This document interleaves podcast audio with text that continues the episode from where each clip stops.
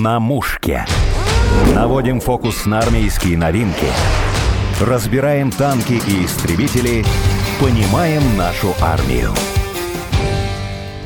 Сегодня, 3 октября, российский ОМОН отмечает день рождения. Отряды мобильные особого назначения были созданы в 1988 году, хотя еще раньше существовали спецподразделения. После окончания Великой Отечественной войны была рота для охраны мировых лидеров на Ялтинской конференции. Потом на ее основе сформировали резервный полк из бывших фронтовиков. В 2016-м ОМОН выведен из состава МВД и включен в структуру Федеральной службы войск Национальной гвардии – 29 сотрудникам ОМОНа присвоено звание Героя России. 24 из них посмертно. Более 4 тысяч удостоены орденов и медалей. О мужестве ОМОНовцев в этом выпуске. Это именно он в одиночку обезвредил второе взрывное устройство, оставленное на станции Площадь Восстания. Было уже обеденное время, и мы уже почти поворачивали к своему отряду и поступило сообщение о том, что найден подозрительный предмет на станции метро Площадь Восстания в Переходе. Нам пришлось развернуться буквально в нескольких сотнях метров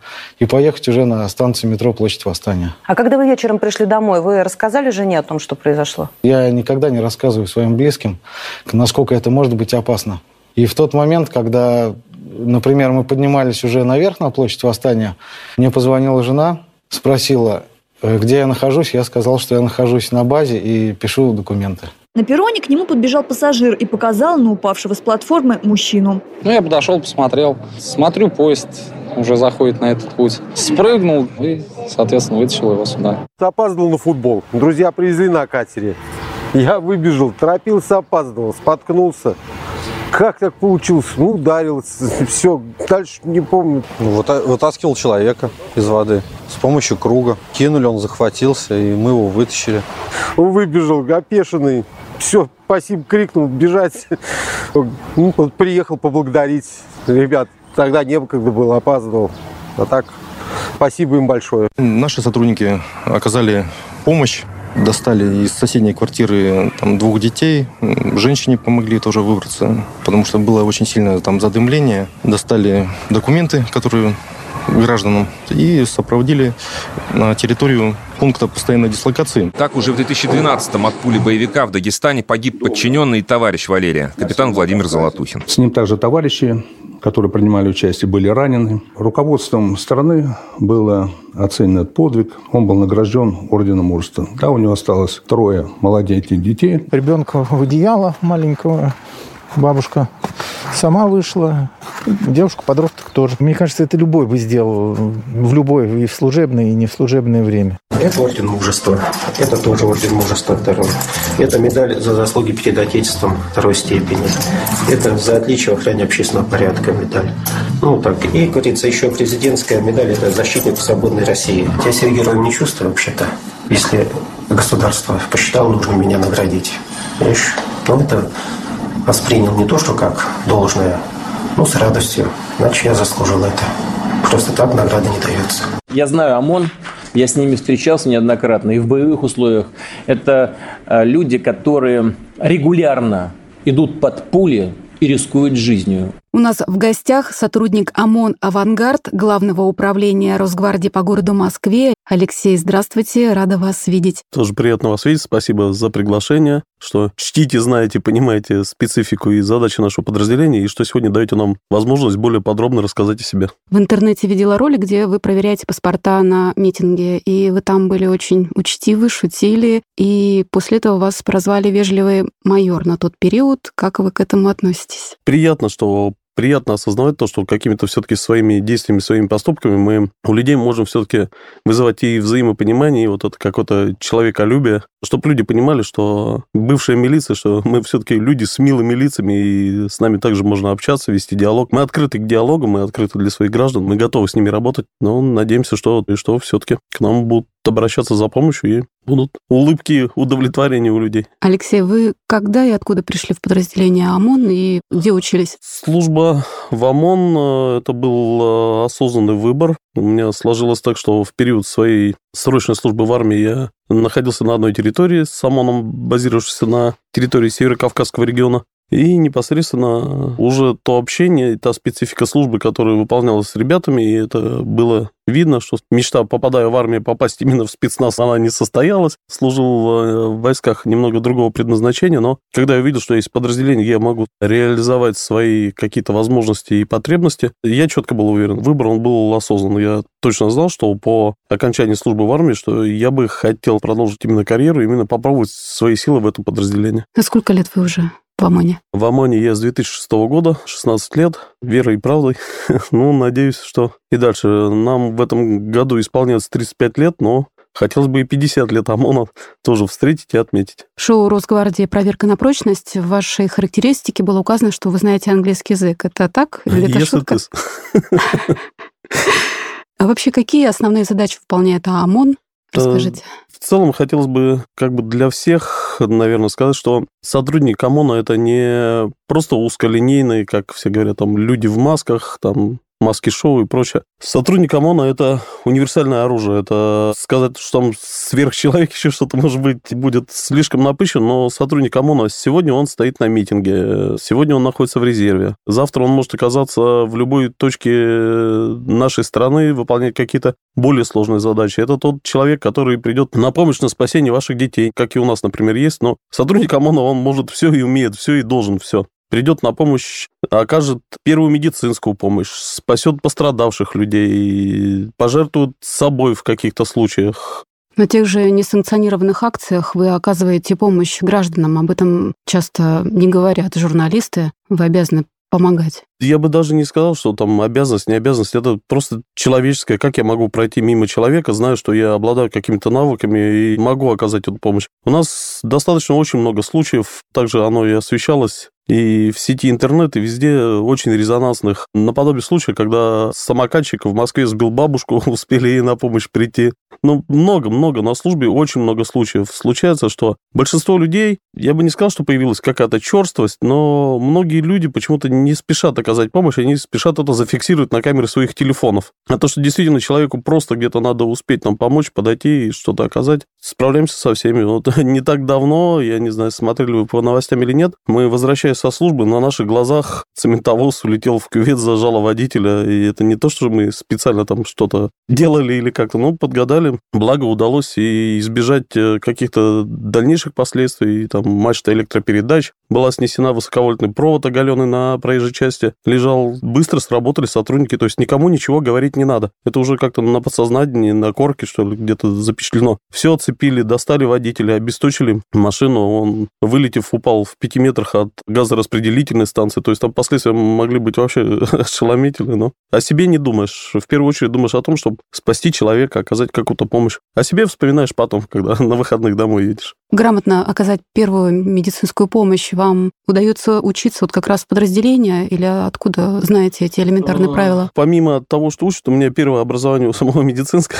Я в свое время даже предпринимал попытки поступления в военно-медицинскую академию в Санкт-Петербурге. И почти все сложилось удачно, но судьба распорядилась так, что учиться мне там не удалось. Попал в ряды вооруженных сил Российской Федерации. А так, да, верой, правда, учился, окончил медицинское училище, дополнительное образование получал и для себя ну, совершенствовался. И здесь уже при работе в ОМОНе ну, случались случаи, что непосредственно при тебе приходилось оказывать и помощь, и раненым, и пострадавшим. Я к тому, что другие сотрудники ОМОН А тоже другие, умеют... э, Другие сотрудники также. Есть у нас в рамках проведения учебных занятий, у нас есть дисциплина медицинская подготовка. Очень профессиональные сотрудники у нас в медицинском отделе есть. Есть и боевые медики, кто непосредственно принимал участие в вооруженных конфликтах и прочее, кто на собственной шкуре, так сказать, знает, как это должно выглядеть. И это интересно. Есть у нас э, сотрудники, э, тактические медики, которые вот именно профессионально этим занимаются, кого этому обучают, потому что ну, оказание медицинской помощи это, скорее всего, более необходимо, чем дальнейшее там какое-то обеспечение. Если вовремя помощь оказал человек, дальше встал, пошел. В общем, работа опасная у вас, э, и на территории вашего подразделения есть памятник погибшим ваших коллегам. У нас мемориал на данный момент нанесены 42 фамилии сотрудников, погибших при исполнении обязанностей. И Есть э, фамилии сотрудников, кто в период работы э, ну, приобрел какие-то болезни, заболевания, также от этого скончавшись. Жалко, конечно, но работа есть работа. Уходят лучшие, на их место встают другие. Жизнь продолжается. Чтобы попасть ну, чтобы прийти в подразделение ОМОН? Насколько серьезный конкурс? Тут вопрос даже может не в конкурсе, тут э, в осознании того, куда ты идешь и зачем ты идешь. Просто прийти в ОМОН, чтобы закрыть там дырку, исполнить какой-то номер, ну, оно не совсем получится. Это где-то что-то внутри себя должно произойти, что ты должен понимать, куда ты и зачем ты идешь. ОМОН ну, это не просто там аббревиатура или название красивое ОМОН. Для меня ОМОН это что-то больше, это как семья, как это сплоченность, навыки. Ты можешь в чем-то не быть сверхпрофессионалом, там же, например, по физической, еще по какой-то подготовке, но здесь надо уметь все, здесь надо и уметь и подтянуться, и пробежать, и в то же время, скажем, мозговые фильтры тоже должны работать настолько профессионально, что зачастую от принятия решений даже одного среднестатистического от рядового бойца зависит очень много. От того, что ты скажешь, как ты поступишь, как ты в данный момент себя поведешь, очень много зависит. Я не постесняясь этого слова, я считаю многих сотрудников, можно смелых назвать творцами истории, не просто соучастники происходящих событий, а действительно от их действий зависят многие события. Алексей, насколько бойцам необходимо быть юридически подкованными, знать законы, нормативные документы, может быть, при на митингах можно зачитать тот же Это права и обязанности? крайне необходимо. Во-первых, они несут службу как с оружием, так со специальными средствами, и надо уметь ответить людям на поставленные их вопросы. А знание закона, ну, это прямая обязанность каждого. Я считаю, что любой молодой человек, любой сотрудник, попавший в подразделение ОМОН, он должен знать закон от и до, потому что, во-первых, и общение с гражданами, и во время задержания ты должен понимать, что ты делаешь. Просто взять кого-то там, схватить, куда-то затащить, ну, это неправильно, это мы не викинги, а галделы, чтобы там людей пачками складывать. Профессионализм, он и подразумевает под собой, что ты знаешь, что ты делаешь, и ты должен быть уверен в своих действиях. А когда ты не знаешь и ничем не руководствуешься, ну, наверное, не место тогда в нашем подразделении, это надо куда-то где-то себя в другом месте попробовать. Как ваш рабочий день проходит? Насколько часто вы тренируетесь? Стреляете постоянно или нет? Ну, На постоянной основе. Тут все также все зависит от человека. Его отношение к себе, его отношение к выполняемым обязанностям. Если человеку это интересно, то вся материальная база, количество спортзалов, количество тиров, оно позволяет ежедневно принимать участие в этом, ежедневно тренировать свои навыки и все. Но тут, я говорю, в первую очередь от самого человека зависит. Командиры, конечно, уделяют внимание это большому и физической подготовке, и специальной подготовке. Но если у человека желания не возникает, то можно, как оно. У нас это приветствуется, желание людей самореализовываться, развиваться. У нас очень много сотрудников, которые, скажем, приехав с региона вследствие чего-то, но приходя сюда в отряд, если у человека есть определенные навыки и умения, ему идут навстречу, и вплоть до того, что у нас есть и заслуженные мастера спорта, у нас есть международные мастера спорта. То есть все позволяет для движения куда-то вверх, для достижения своих целей. Кто где-то что-то себя еще не успел реализовать, приходить. С Я еще хотела поможем. спросить про тренировку духа, насколько это возможно. Опять же, про проверку на прочность, про вот это шоу Росгвардия. Видела во время съемок, что нужно было ложиться на дорогу и по над тобой проезжала машина, похожая на вездеход. Это вообще обычная практика? Я считаю, что проверка духа, она ежедневно происходит вообще у сотрудников. Не каждый, скажем, является там медийной личностью. Многие не разговаривали там с большими массами людей. А здесь ты выходишь в город, у тебя сразу первый стресс, к тебе подходит огромное количество людей, уже надо себя здесь преодолеть. Какое-то психологическое идет. Та же самое обращение с оружием, это тоже огромная ответственность, тоже возлагает на себя. Не дай бог, что приходится сталкиваться с какими-то последствиями происшествия или еще что-то. Также, видя пострадавших людей, также надо психологически себя преодолеть. Так что то, что над тобой проехала машина, это... Это ерунда? Я бы не сказал, что ерунда. Это один из элементов. Оно постоянно это идет. Также отработка, когда тактические учения какие-то проходят, со стрельбой, со всем остальным, с самоотдачей, поездки в командировке, когда ты полностью, скажем, снег, дождь, ветер, град, ты уже не, не воспринимаешь это все, потому что она задача есть, и то, что над тобой проехала машина, это еще не значит, что завтра произойдет какое-то событие, которое не окажет боли какой-то психологической на тебя воздействия. Но даже если ты стоишь в оцеплении, на тебе суперсерьезное амудирование, оружие, все равно психологически это неприятно, наверное, вот для первых тех Немножко, выходов? я бы не сказал, что это неприятно. Тут надо тоже как-то себя преодолеть. Все прекрасно понимают, что люди, пришедшие на митинг, это точно такие же люди, как и ты. Когда ты снимаешь форму, ты становишься таким же человеком. Никто, надев на тебя форму, ты не становишься там сверх, супер каким-то человеком, который решитель судьб и прочее. Нет, с людьми надо беседовать, с людьми разговаривать. Для этого, скажем, и подразделения, может быть, и существуют. Для этого мы и ездим в город. А психологически себя преодолевать, ну, мы достаточно профессионально подготовлены. Мы готовы к общению с любой категорией людей. Они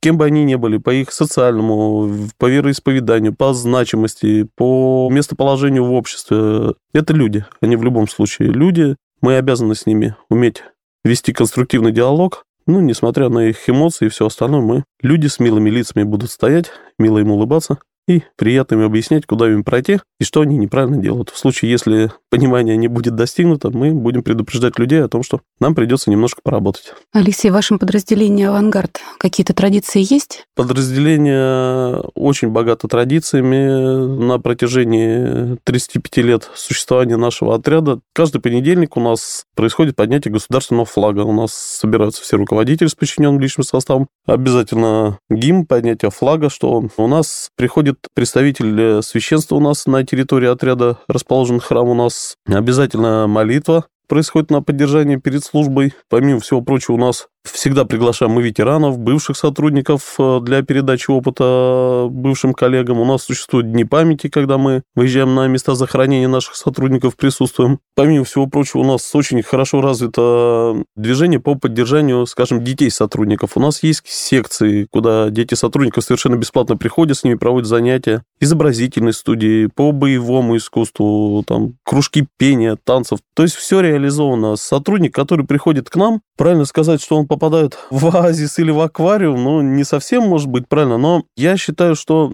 это достойный и правильный выбор молодого человека. Ты приходишь, ты сразу обеспечиваешься местом для проживания, временного нахождения, то есть тебе не надо что-то где-то искать, где-то снимать, где-то что-то приобретать. Ты приходишь сразу, пожалуйста, место, где ты можешь спать, есть, принимать пищу в достаточно комфортных условиях. Когда после стажировки человек становится бойцом, на территории расположено три комфортных дома, где люди уже могут как э, холостые сотрудники проживать по два, по три человека, они живут в комнатах, так и семейные. Полностью обустроен быт, уже стоит и мебель, все необходимые вещи для бытовых условий, холодильник, все остальное. Также территория охраняемая, дети спокойно гуляют, есть возможность для развития детей, есть возможность для получения самому сотруднику и образования и всего прочего. Очень комфортно для работы и саморазвития, реализации. А для самих сотрудников ОМОН предполагаются какие-то выездные культурные мероприятия по изучению, может быть, истории, конечно, патриотические? Конечно, Последний конечно. раз куда вы выезжали? В обязательном порядке посещаем музей Великой Отечественной войны, ездим, и музей Министерства обороны, музей полиции, культурные, концерты каких-то исполнителей. В Кремлевский дворец постоянно предоставляются билеты, чтобы не то, что даже сотрудники, члены семей могут посетить. В плане, еще раз, по обеспечению детей, вот все новогодние праздники, елки, что есть, город очень хорошо нас поддерживает. Со стороны мэрии, администрации города постоянно какие-то мероприятия проходят, где, скажем, что с привлечением детей и семей сотрудников. Всегда это все идет. э, Сами сотрудники с удовольствием посещаем. И ну, большинство музеев, которые находятся на территории города Москвы, Пушкинский музей, музей археологии, музей изобразительных искусств, парк-музеон, В все общем, посещается. Куда хочешь. Было бы желание. Свободное время-то у вас есть? Насколько у вас напряженный график? Как вы отдыхаете, Алексей? Лично по мне, свободное время есть. Только не знаю, где оно, но оно есть. Где-то оно присутствует. В плане сотрудников график стабильный. График идет 2-2. Есть график для сотрудников, которые скажем, э, находятся на, скажем, на сменных постах, и сутки трое график существует. Так график у всех сотрудников 2-2 идет. 12-часовой рабочий день, все оплачивается. Вы уже сами отдохнули? Вот сейчас, находясь у вас, я тоже считаю, я же сейчас... У вас был отпуск в этом году? Да, Конечно, да, отпуск был, благополучно съездил, посетил курорты Краснодарского края, вывез семью, провел время с детьми. Сколько человек у вас в подчинении? Много. Как сказать много? Может быть, даже мало. Было бы больше, было бы еще лучше. А возраст какой в основном? Что это? А, Возраст Откуда к нам ребята? э, приходят молодые люди с, сразу по окончании армии, сейчас в связи с тем, что в армии служат год, то есть 19-20 лет. Это молодые сотрудники. Есть у нас сотрудники, которые уже в отряде работают более 30 лет, они, у них уже стаж. И, и такие есть, но почему не работать, почему не держаться этого подразделения? Есть все условия. Опять вернемся к, к обыденной фразе «было бы желание».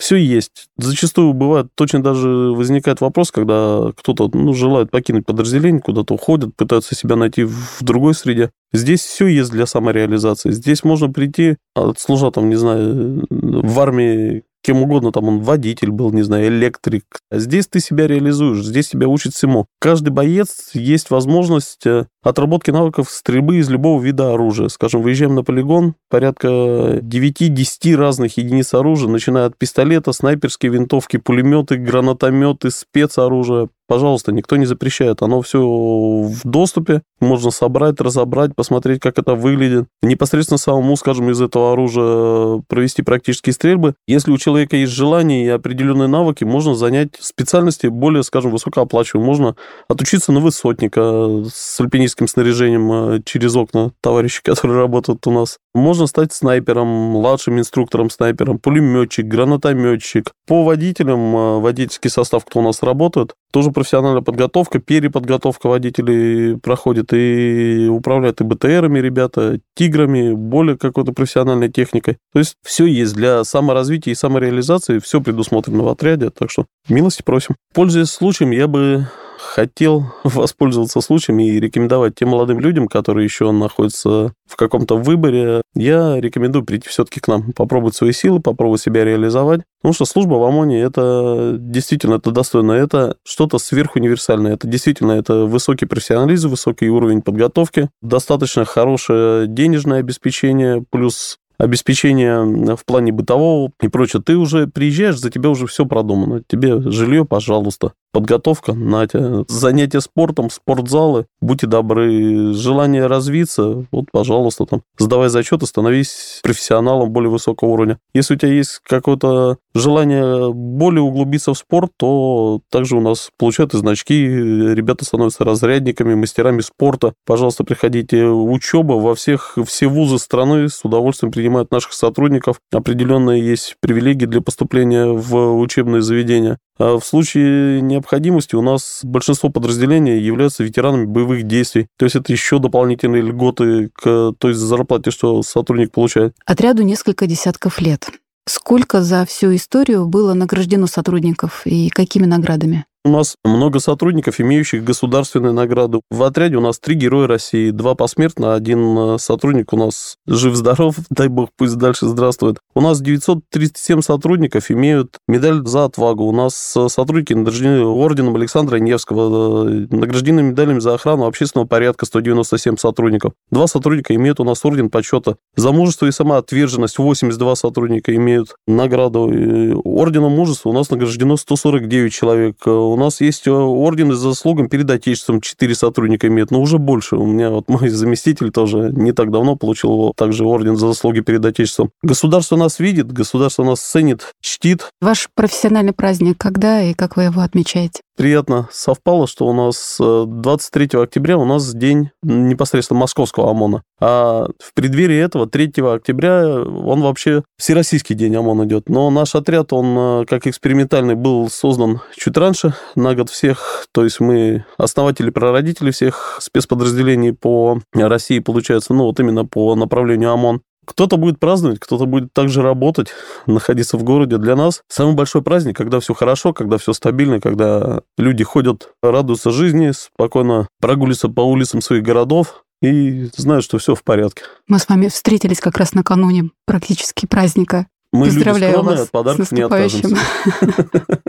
Пользуясь случаем, э, хотел бы всех сотрудников нашего подразделения, ну, в целом сотрудников ОМОН по всей России, от лица сотрудников Московского ОМОНа, хотел бы поздравить вас, ваши семьи, пожелать стабильности, уверенности. Я не знаю, что кто, скажем, друг другу желает. Я всем желаю, уходя, возвращаться. Напомню, в студии были сотрудник ОМОН «Авангард» Главного управления Росгвардии по городу Москве и ведущая Александра Полякова.